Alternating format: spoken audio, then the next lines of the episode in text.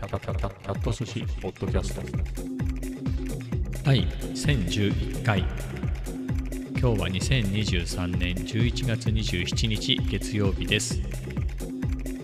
えー今日は暖かかったですね今日は暖かくて昨日がねあのすごい寒くて10度あるかないかで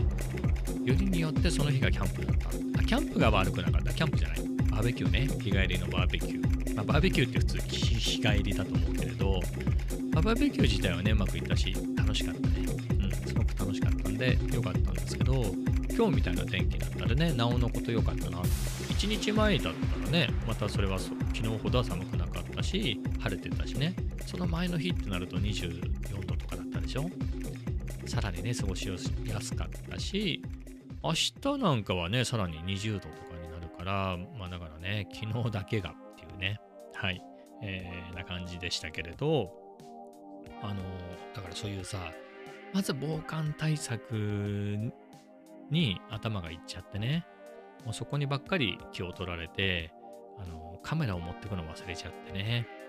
やっぱりバーベキューねやっぱ家族の思い出、えー家族っていうかあとはママ友パパ友たちとのねあとは子供たちとの思い出っていう意味でもこれは撮影しがいのあるものでね。特に今ほら昔の動画とか写真とかを、えー整理してるところなのでそういう意味でもね、あの外せないタイミングだったんですけど見事に忘れてっちゃってね、まあ、iPhone があったんで、まあ、iPhone って、まあ、みんなね iPhone から何かしら持ってるからあれだけど、あの記録としては残せたので、まあ、いいっちゃいいんですけれど、うん。まあ、そんぐらいね、肝心のカメラをこんなイベント、大イベントで忘れていくっていう、ぐらいだったんでね。うん。もう一日どっちかずれてくれたらね、この天気が良かったなっていうのはあるんですけれど、まあ、またね、次回があると、えー信じて、まあ、今年はないでしょうけどね、もうこのタイミングでやっちゃったんで、まあ、来年の春行こうかなっていうね、初夏ぐらいかなとは思うんですけど、えーその時を楽しみにね、えーしていきたいなと思いますが。えーで、まあそんな感じなんですけど、これね、今日は今日はっつってるけど、あのーま、久々一日ずれて撮ってますね。もう翌日の午後になっちゃってるっていうね、はい、のタイミングで、っていうのも、今日奥さんが休みだったの。で、いつもだと、ま別に奥さんがいてもなんですけど、6時ぐらいね、6時ぐらいに撮るのよ。だから僕も喫茶店に行ったりなんかして、6時ぐらいには帰ってきて、まあ、そこから収録1時間ぐらいね、ああだこうだ喋って、まあ、撮り直しも含めてね、1時間ぐらいやってみたいなのだったんですけど、そのタイミングで、なんか、そういう時に、なんつうのかな、まあなんかたまたまタイミング的にやる機会がなかったんだよね。えーそういうのもなくて、でも、あとはお風呂に入るタイミングね、家族が順々にお風呂に入っていくタイミングで撮ればいいかなと思って、僕お風呂入れて、えー最初に入って、で次奥さんかなと思ったら子供ってなって、したら子供がまあ、なかなか入んないのよ。入りますって言ってから1時間後ぐらいに入って。で、奥さんそのうち眠くなっちゃってみたいな。入るっつったか、入るっつうから入れたんだろうみたいな。お湯を、みたいな。そんな感じのタイミングになっちゃったんで、まあ、夜取れずっていう。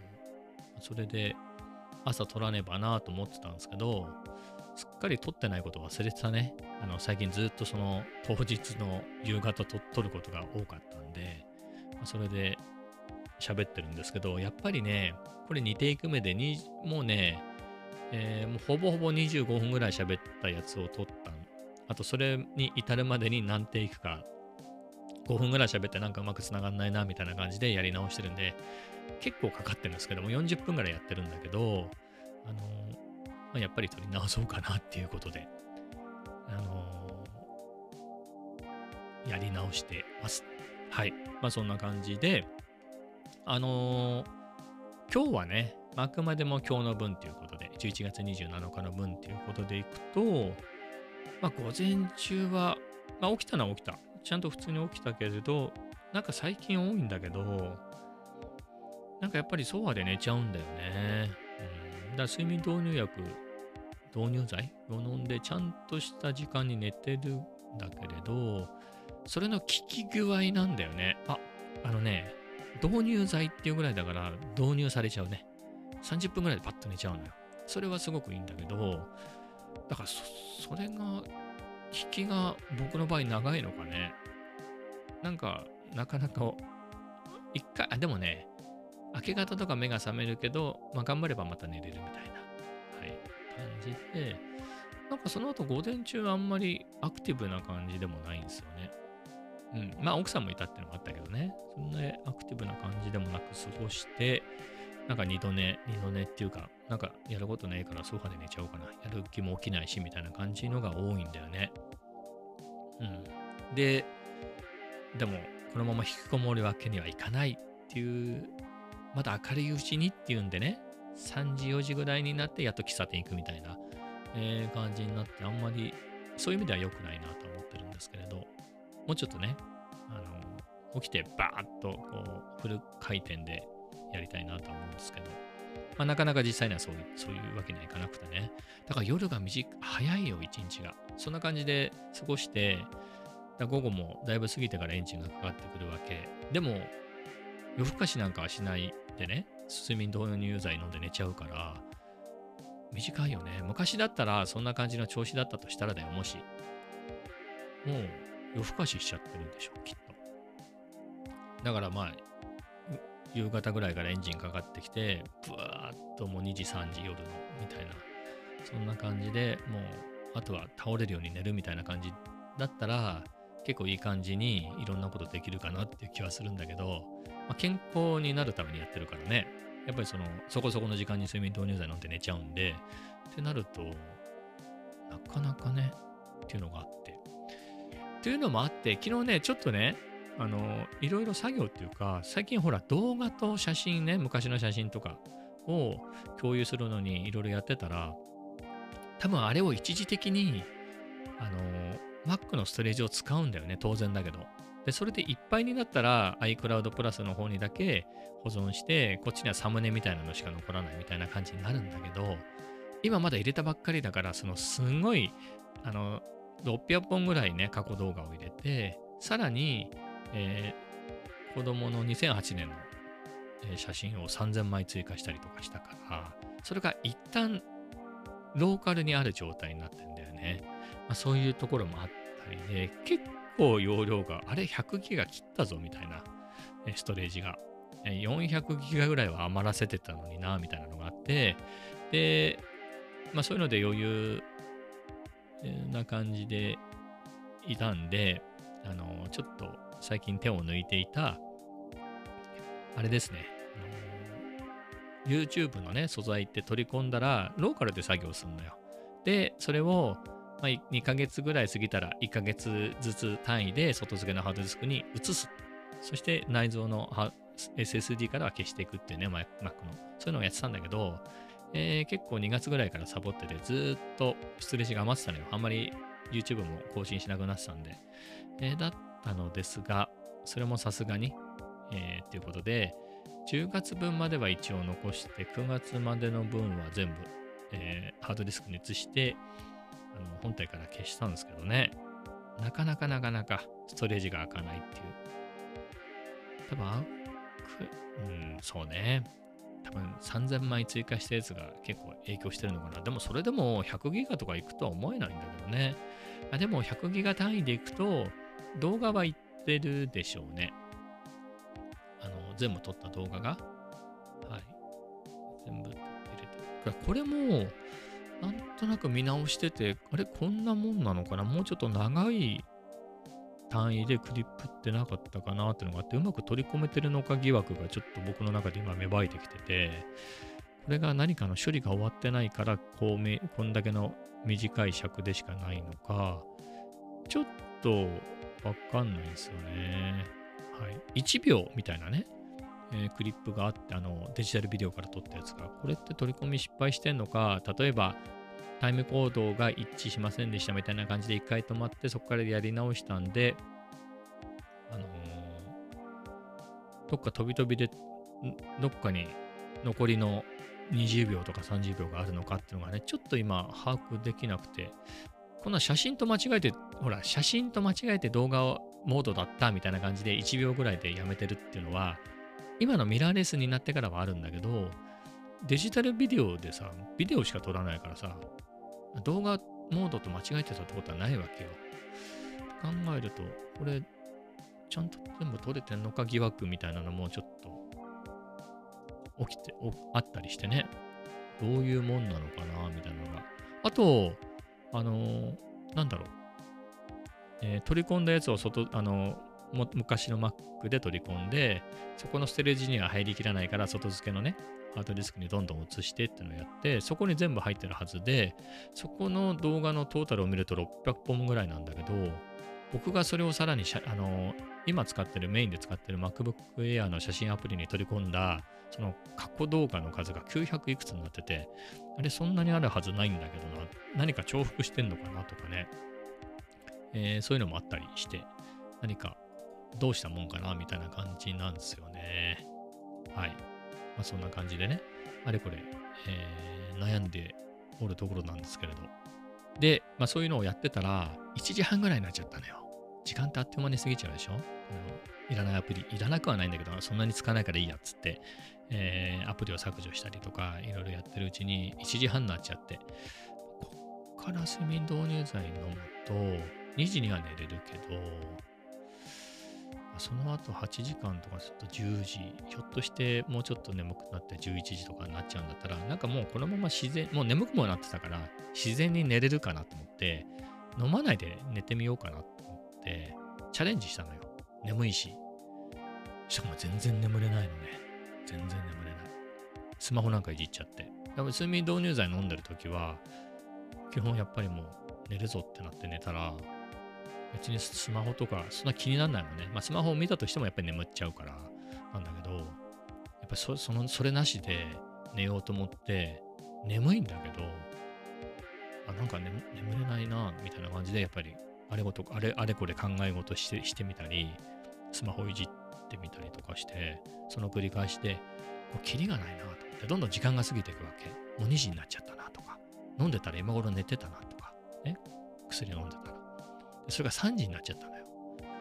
3時まで来たらもう別にこっから睡眠導入剤飲んで8時間9時間寝ちゃったら、もう明日午前中終わりだなみたいな。まあ、別に何やるわけでもないからいいんだけど、って考えると、ちょっと悩んだんだけど、でもなんかこのパターンでいくと、なんか気づいたら外が明るくなってて、そこからやっと寝ましたみたいなことになっちゃうなと思って、それよりは、もう確実に30分後寝れる方がいいやと思って、もう3時ぐらいにバッと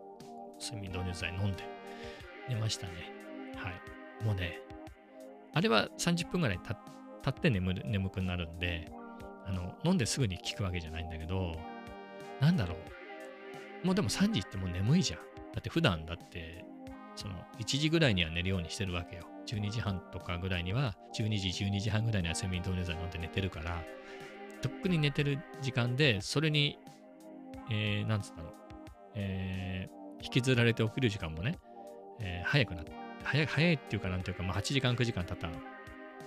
起きてるわけだからさ、眠くなってるのもあるしで、睡眠導入剤を飲んだっていう安心感で、もうなんかもうすぐ眠れたね。うん。あ、なんかもう俺はこの後スマホを触ろうとも思わないし、あ、眠れるっていう感じがね、してね、その通り眠れましたね。で、寝すぎるかなと思ったんだけど、なんか朝、えー、子供、奥さんが子供を叱ってる声で目が覚めて、それが、奥さんね、9時前ぐらいに、9時ぐらいに家を出るんで、まあ、そんぐらいのタイミングでなんか子供に洗濯物を干せみたいなことを言ってたんでね、そんぐらいやりなさいよみたいな言ってたんで、そういうその声で目が覚めちゃって、いや、その後寝ようと思ったのよ。さすがに3時とかに寝たから、まだまだ寝足りないはずで6時間ぐらいだから、えー、まだまだ眠れるだろうと思ったんだけど、なんか眠れなくて、今でも、今ね、眠いんですけど、まあ、後で昼寝すりゃいいかなみたいな感じで起きてね、まあ、いろいろ、ルーチン、朝、朝のルーチンことを、いろいろなモニタリングね、血圧測ったり、体重測ったりっていうのをやって、まあ、そんな感じで、はい、もうすぐ1時っていうところまで来てしまいました。えー、でね、えー、まあ、そんな感じで、体重ね、体重もさ、あの、痩せてますね。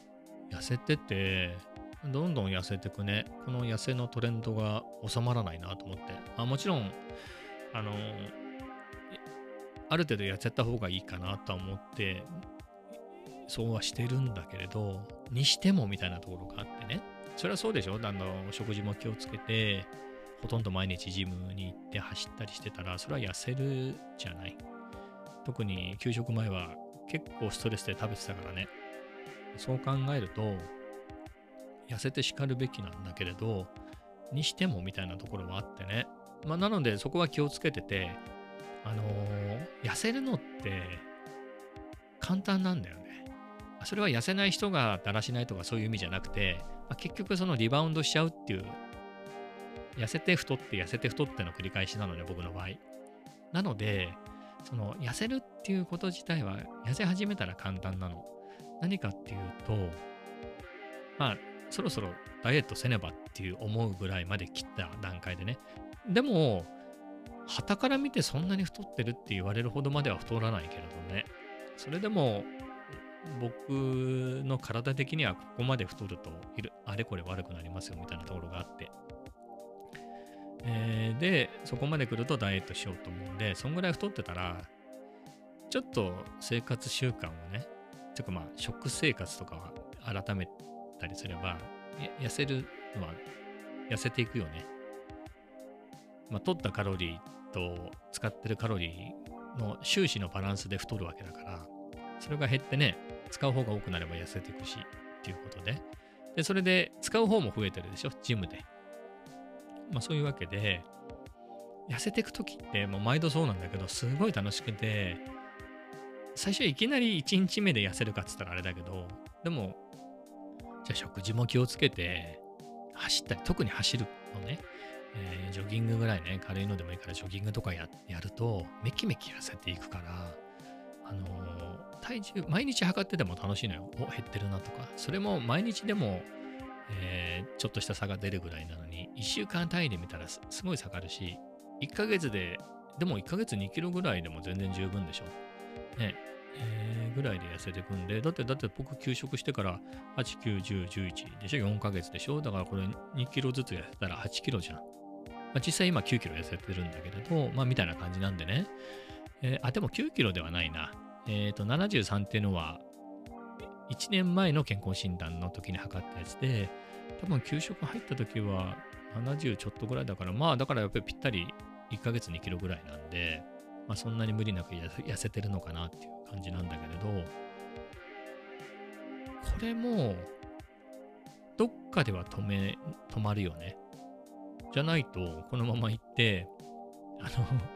1ヶ月に2キロずつ痩せて、1年経ったら24キロ痩せちゃうでしょ？じゃあ、1年後、今をスタートとしてで、64から24キロ減ったら40キロはまずいでしょ、僕。177センチ40キロって、かなりちょっと杖とかつかないと歩けないぐらいに痩せちゃうよね。なので、その、多分体が悲鳴を上げると思うんで、あ、まあ、あとそういうのを目指してるわけじゃないからね、当然。えって考えると、まあそろそろどっかで体重自体は打ち止めにしないとなとかも思うのよ。でも、なかなかそれが難しいよね。毎度ね。その状態でずっといるっていう、64、63、62みたいなのになるのは簡単なんで、ある意味ね。だって毎月2キロとか目に見えて、ね、痩せて1ヶ月2ヶ月なんてあっという間だから、そうすると4キロ、2ヶ月だったら4キロでしょまあもう4キロ痩せた。で、3ヶ月だったら6キロ痩せたってなるわけだから、楽しいわけよ。でもそれが止まっちゃった後、でもあんまり食べないとか、運動を続けるみたいなのは、続けていかないとね、あ、でも続けなきゃいけないんだけど、運動はこのペースでいいと思うんだけれど、食べる方はもうちょっと食べないとさ、ね、あの、痩せてっちゃうわけでしょ。それ良くないから、どっかでもっと食べるっていう風にしていかなきゃいけないんだけど、食べ方を誤るとさ、なんか、お、美味しいな、みたいな。今まで節制してた分余計美味しかったりして、それで上がっていくんだよね、またね。その繰り返しだったりするんで、どこまでっていうのがね、難しくて、うん、今は、あの、給食に追い込まれるぐらいまで来てるから、まあ、正直そんなに食えない。それもあって痩せていくんだよね。で、それにめげずに、あの、筋肉が衰えていくのは良くないなっていうことで、筋トレもやりながらね、マシンでやりながら、なんとかやってるけれど、食べなきゃいけないっていう、その、なんだろう、お菓子もそんなに食べないけれど、なんだろうね、もうちょっと、どっかでその、止めなきゃっていうのはあるんだけれど、どう止めたらっていうのが、ちょっと今難しいなっていうところに来てるんですよね。もうちょっとね、あの、なんだろう、心肺機能を高めるっていう意味でもね、やっぱりそのジョギングとかいいし、まあ、寒いからジムまで走って、ジムでも走って、ジムの帰りも走るみたいな、えー、感じで来てるから、まあ、それも別にね、10キロ、20キロ毎日走ってますみたいなのじゃないから、そんな走りすぎてるほどは走ってないんで、まあ、それとウェイトをやってね。だから、もうちょっと筋肉がつくような食事をね、すれば、あのー、いい感じになるのかなと思うんだけどね。あなので筋肉が増えて代謝も増え、えー、それで運動してても、なんだろう、脂肪はより減り、筋肉は、えー、減らず、もしくはちょっと増え、ちょっとずつ増えみたいな感じで、そこのうまく歯車がカチッとね、はまれば、ちょっと健康的にやっていけるかなと思うんだけれど、失敗するとね、単純に食べ過ぎて太るだけみたいな、不健康な感じになっちゃうんで、そこどうしたもんかなみたいなのがね、はい、えー、ちょっと気をつけなければなと思ってるんですけどね、今のところ、そろそろでも、まあもう2キロぐらいはいいのかなとは思うんですけどね、あんま貧相になっちゃうからね。なので、なんだろう、脂肪をうん、だから筋肉の方が重いでしょ？あの、体積っていうと。なので、脂肪をうんと減らして筋肉をちょっと増やせば、まあ、釣り合うようにね、64なら64、63なら63でもいいけど、まあ、体脂肪率だよね。まあ、そこが下がるような感じに、えー、していかないとなと、はい、思っておりますと。えー、でね、えー、もう次の話題に行きますか。えー、で、行くとね、今日も、えー、夕方喫茶店に行きました。えー、でね、今日はね、まあ、ノートの下書きを書いて、いつものパターンですね。で、SP404 マーク2を持っていって、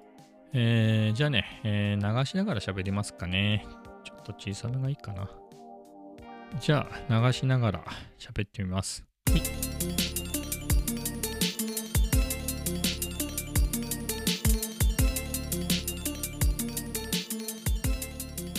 まあ、こんな感じの4小節のループなんですけれど、あのー、なんだろう。これがね、全部ね、元から入ってるサンプルを使って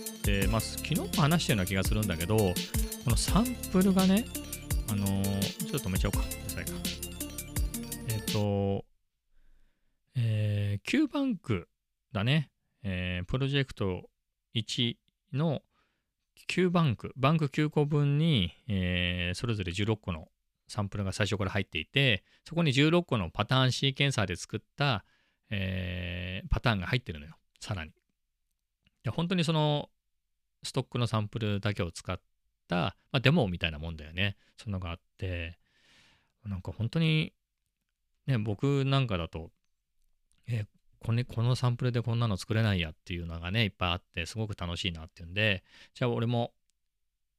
ストックのサンプルで遊んでみようかなっていうことでですね、えまあ、今日は TR モードで、えー、パターンシーケンサーでこういうのを作りましたね。で、えー、今回はね、えー、全部パターンを、え新たなバンクに持ってきて、で、どうなってんだ？えっ、とね、キック、スネア、ハイハット、これだけ、今のところこれだけですね。これに、この上ネタを使っていて、ま、これは作り途中なんで、まあ、なんだろう、今4小節なんで、まあ8小節とかどんどん増やしていって、まあ、ね、頭はこういうのにしたりとか、えー、書いたりとかね、もうちょっと他の上ネタを足していったりとかして、明日は遊ぼうかなと思ってるんですけど、はい。まあそんな感じで使ってるけど、なんかね、面白いね。なんか僕が遊ぶ、まあ結局遊びでしかないじゃない、自分の場合。でいくと、なんか SP ぐらいでもいいのかなって気はしてきたね。MPC 買っといてなんですけど。MPC も好きで覚えようと思ってね、これも触ってるけれど、あのー、なんつうんだろう。うん。SP だけ使ってた時にはね、前も、あ、おっしゃった。前も話したけれど、SP だけ使ってた時にはね、その、どうしても、これの足りないところばっかりが気になってたんだけれど、MPC 買ってね、まあ、MPC の方がもちろんいろいろあれもこれもできたっていう、その安心感でね、まあ SP で、だから DAO までは、DAO ではや、なんか DAO じゃないのがいいなっていう。DAO じゃないので作りたいんだけれど、SP じゃもっと物足りないとしたら、別に MPC があるからっていうのがあってね。まあ、それでもっていうんであれば、まあ DAO しかないじゃんっていうのがあるけど、いきなり SP でなんかやり方わかんなかったらもう DAO に行くしかなかったのが、SP がダメなら MPC があるしな、みたいな、ちょっと余裕があるんで、それ、そのおかげで余計 SP が楽しい、SP404 M2 がね、楽しいんですよね。うん。MPC も楽しいですよ。こっちいろんなことができるし、これも全然勉強中なんですけど、えー、なので、どっちがいいとかじゃなくて、欲しかったらどっちもどうぞっていうところなんだけれど、まあ、何日か前に話した通りで、3ヶ月近いでね、MPC-1 を後から買ったんで、なんかこっちの方が、なんだろう、本命的には MPC だったの。でも僕にはとても使いこなせそうになくて、えー、そういう場合に、なんだろう、ポン出しとかね、こういうポッドキャストでのポン出しとかエフェクターとか、あとはギターアンプシミュレーターもあるから、まあ、僕はエレキを弾くから、手軽なね、ギターアンプ代わりにって考えれば、第二の人生みたいなのがこれでビートが作れなくても第二の人生はいろいろ使い道あるぞと。MPC とか買っちゃって使い方わかんなかったら置物としてね、なんかかっこいい置物としての第二の人生しかないなっていう僕の場合。えー、なので、えー、それで SP 先買ったんですけどね、MPC 買ってみたら、まあさすがに SP でそこそこ覚えたっていうのもあって、MPC もね、いいチュートリアルの海外の動画とかがいっぱいあったんで、それで少しは使えるようになったんで、あ、なんか遊ぶ、僕の遊び程度だったら全然使えるなっていう、あ、使えるなっていうのはごめんなさい。僕でも使えるなっていう意味のね。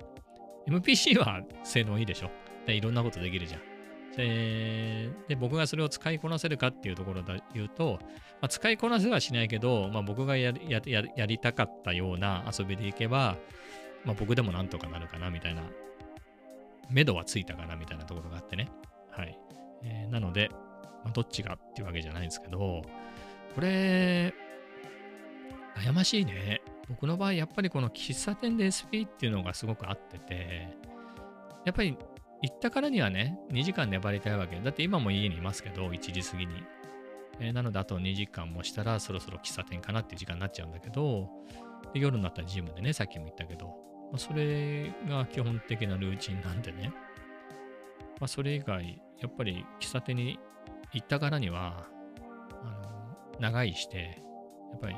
気分転換したいわけね。家以外のところで。えー、そういう時にね、何やるのっていう、まあ、数学もいいし、プログラム、プログラミングみたいなのもいいんだけれど、ね、やっぱりこのせっかく持ち歩けるっていうさ、このモバイルっていうのがそのパソコンの出始めの時、あ、ね、ノートパソコンを買った時にさ、やっぱ外で使えるっていうこの喜びみたいなのがあったわけ。えー、そんな感じでね。まあ順番的に、なんだろう。Mac でロジックっていうのが最初だから、それ最初からノートパソコンでやってたから持ち歩けたんだけど ね、そういう意味では最初から持ち運べたじゃんっていう話なんですけれど、うん、まあそれは置いといてね。でも SP、SP を持ってってさ、こうくねくねする、ね、つまみいじったりパッと叩いたり、いろいろね、シフトと何かを押したり、このボタンとこのボタンを押して、あの機能に行ったりみたいな、その操作も楽しいしね、その結果がさっきみたいなね、えー、こういうパターンをさ、作ったり、ビートを作ったりっていうのの形にもなるわけじゃないですか。それがすごく楽しくてね、あの、ハマってますけど、うん。まあ、どっちがおすすめかって言われたら悩ましいよね。使える人は使えるでしょ？僕以上に全然すぐ使えちゃうじゃない。使えない人は全然使えないと思うんだよね。どんだけやりたいかとか、あとは向いてるかみたいなところに尽きちゃうかなみたいなね。こういうのに慣れてる人だったらね、なんか僕に聞かないでっていう、聞かずにどっちでも好きな。慣れてるっていう人はさ、なんか持ってるでしょ、もう。だから慣れてない人って言われると難しいね。どっちの憧れみたいな。だから、SP でさ、そのビート流してエフェクトでうにょにょにょにょにょみたいなののパフォーマンスのやつを見てかっこいいと思ったんなら、ね、自分の好きなさ、もうすでに出来合いの音楽でもそれサンプリング丸ごと入れちゃって、エフェクトかけていくでも楽しいと思うし、まあだったら SP どうぞだし、なんかスペカンさんのフィンガードラムとかね、あとはいろんな人のそのビート、サンプリングしてビートをどんどんチョップして作っていくぜみたいなやつで、それが MPC でやってるのだったら、まあそれは MPC の方がいいのかなとは思うしね。うん。でも持ち出したいってなるとね、まあ、SP かなってのはあるけれど、まあ、やりやすい、ビート作りやりやすい僕がやりたいことで言えば別に SP でも足りてるなっていうことに気づいたけれど、でもそれって MPC があるからこそだったりもするんで、まあ、機能が上なのはね、明らかに MPC だからね。うんまあ、カフェとかで手軽に、えー、僕がやってるような動画をあちこちで撮るんだったら SP404 Max ですかね。でも、なんだろう、ちょっと大掛かりになるけれど、でかくてもいいんだったら MPC Live 2って言ってもね、あれバッテリーもついてるし、スピーカーもついてるし、なので、うん、持ち運ぶ気力さえあれば、でもあれでパフォーマンスやる人とかはさ、あの、持ってく、持ち歩くわけでしょ？あとバンドの人とか、普通にギターとかって全然 MPC Live 2より重いじゃない？ギターだけ持ってくってなかなかないでしょ？シールドも持ってくし、あとエフェクターボードも持ってったりさ、する。で、あ、そう考えたらね、あの MPC Live 2をそれなりにちゃんと保護してくれるケースに入れる、入れて持ち歩く分にはね、全然大丈夫なのかなっていう気はするんですけど、悩ましいね。うん。今だったらどうするかなっていうのは悩むね。結局こ、この2つ足したら、ライブ2変えたわけね。MPC ライブ2いけたわけ。っていうところで、SP404 Mark II と MPC1 っていうのに行くのか、SP だけでよかったな、なのか、MPC1 だけでよかったのかなでいくと、悩ましいっすね。MPC1 しかなかったら、ずっと家で MPC1 をやっていたか、あの、狭くなるけど、電源、コメダの電源のある2人テーブル席とかに持ち込んでやってたかもしれないなとそういうのって Mac とかでも電源席あるしね、そういうのをやってたかなっていう気もするしね、MPC1 だけ買ってたとしたらね。うん。まあ、それか MPC1 だけだったら、あの、モバイルバッテリーだよね。コンセントついてるタイプのモバイルバッテリーね。今もプライムデーセルで売ってるけど、アンカーで1万5000円ぐらいかな。するけど、あれも1時間ぐらいは持つんじゃないの？知らないけど、MPC1 も。って考えると、うん、なんかそれもありかなみたいなところはなくもないしね。でも、手軽に持ち運ぶって考えたら、でもやっぱ MPC1 に、後、後からだよ。今全部揃えちゃった状態から、MPC1 を持ち歩いて外で使いたいんだったら、やっぱりライブ2を買うよね。バッテリー最初からついてるからさ。だってあれ、1万5000円もプラスして、その、何時間持つかわかんないバッテリー買うんだったら、やっぱりライブ2のがね、バッテリーもでかいし、スピーカーもついててあれ便利らしいしね。入出力も多いしね。えー、出力も2つとかでしょ、あれ。チャンネル1、2、3、4とかあるもんね。えー、だったりするので、うん、なんか、ライブ2だけでもいい気もするしね。あれ、1もいい、すごくいいマシンだと思って気に入ってるけど、ライブ2とかあれ結構歴史に残っちゃう感じだよね、MPC の。だと思うんで、えー、そう考えるとライブ2もありかな、みたいな。でもこんな風に気楽にちょっとカフェに持ってこうと思えるのも、SP404M2 のサイズだからこそっていうのはあるよね。うん。っていうのもあり。なかなか難しいですね。あとは、多分、せっかく買ってもったいないからっていうのもあるよね。あの、2つ、2つ買っちゃったんで、MPC1 はも基本持ち歩かないっていうか持ち歩いたことないんで、家でやると。で家にいるときは1を使っちゃうんで、SP はなるべく外外に持ち出せるっていう強みを生かして、なるべく持ち歩いて、外で触ってあげてるっていうね。そうすると、ますます SP404 の使い方を覚えていくっていう、はい、えー感じになっちゃってね。まあ、やりたいこと次第なんでね、なかなかこの2つってのは難しいですね。まあ、来まあ、3台買うっていうのがいいんですかね。SP404M2 と、えー MPC、あ、でもね、家で使うんだったら、MPCX SE っていいんじゃないの？あれだったら不足、まあ今のところの MPC であれを買えば不足はないでしょ。それとライブ2を買えば、さらに、ね。ちょっと頑張って持ち出すっていう気になったらライブ2を持ち出せばいいし、そこまでの元気がないなら SP404M2 を持っていけばいいし、いろいろ家でビートメイクするときに、ボタンがいっぱいあった方がいいんだと、えー言うんであれば、MPCX-SE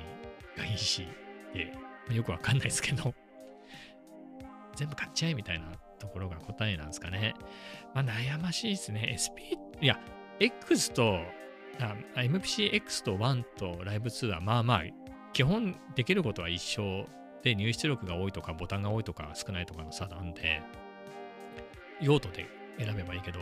SP はまたまた全然違うからね。悩ましいですね。うん。まず MPC を買うのがいいかなと思いますね。MPC を買って、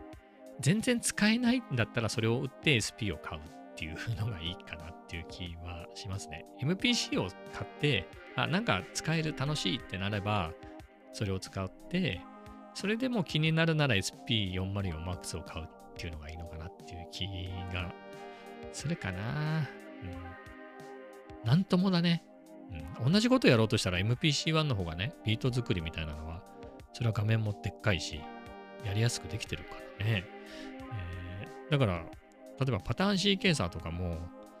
ぱりその、打った MIDI の何かがちゃんと見えるわけよね。MPC1 だったら。でも SP は、まあパターン C 計算モードも TR モードだったら見えるけど、あある程度ね、ある程度さて4パなんつうの？よグリッドで4つになっちゃうわけだから、その単位でしか見れないからね、なかなかそのパターンを全部見渡すっていうのは大変だけどね、それは MPC1 は拡大縮小のあの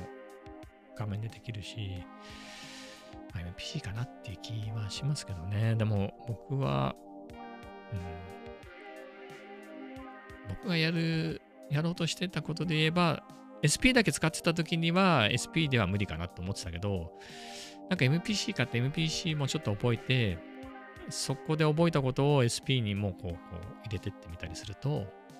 あなんか SP だけでもいけたかなみたいな感じはありますね。まあまあ、それだけ SP ばっかり使ってて、外で使うからね。えー MPC1 を使う機会がまだちょっと足りてないっていうのがね、後から買ったっていうのがあって、のがあるかなと思いますけど、はい。そんなことにならないように、もうちょっとね、MPC1 もガンガン使っていきたいなとは思ってますけれど、はい。まあそんな感じですかね。えー、というわけで、そこそこね、長く話したんで、はい。今日はこの辺で終わりたいと思います。それではま、また明日。